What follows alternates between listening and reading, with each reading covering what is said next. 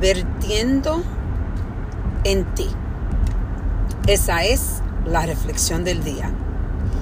Quiero compartir una conversación que yo tuve con mi hijo Franco, donde yo estaba expresándole a él los sentimientos a veces que yo tengo de quizás no haber, no hacer suficiente por mi hija Natasha, porque ella ahora mismo está pasando por momentos difíciles, eh, muy sensitiva mentalmente y necesita mucho, mucho apoyo de mí.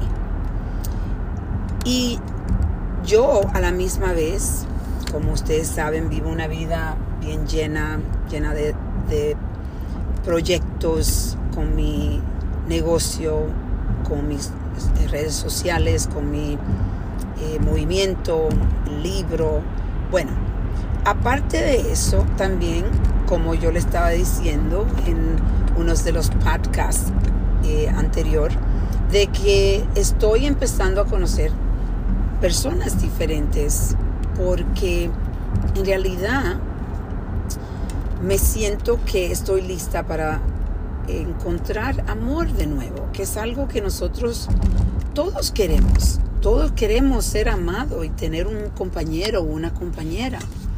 Y yo le estaba diciendo a mi hijo que a veces me siento un poco eh, como en conflicto porque cuando voy a salir a, un date este, y tengo que planear dónde dejo a mi hija y quién la acompaña, entonces me siento con este conflicto.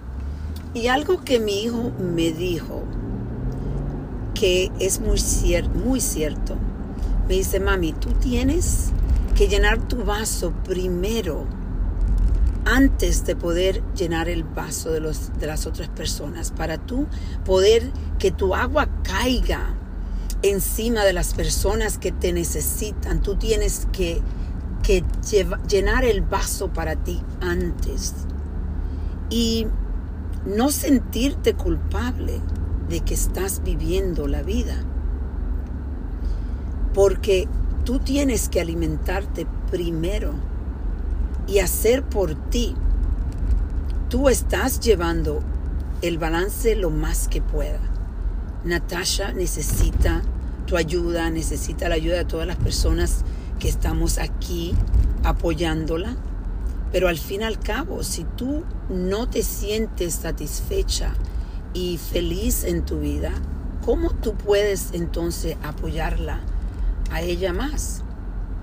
Es algo que en realidad me hizo reflexionar y algo que uno entiende quizás, pero cuando tu hijo, como en mi situación, mi hijo me está, me está tratando de que yo entienda que yo tengo que disfrutar la vida primero para yo poder ayudarle a las personas que están a mi alrededor a apoyarla y que, e, y que ellos puedan también disfrutar su vida.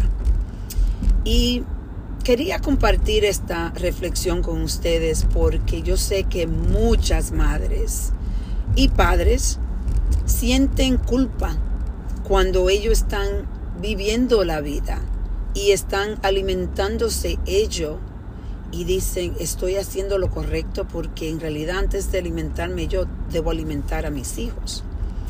Y en realidad eh, no creo que es justo para nosotros, los padres, las madres, de entregarnos completamente hasta el tiempo donde nos olvidamos vivir.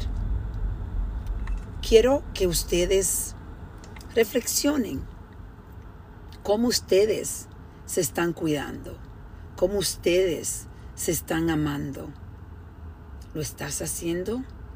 ¿O está sacrificando tu vida y enseñándole a tus hijos que el la correcta forma de ser es sacrificando, no amándose?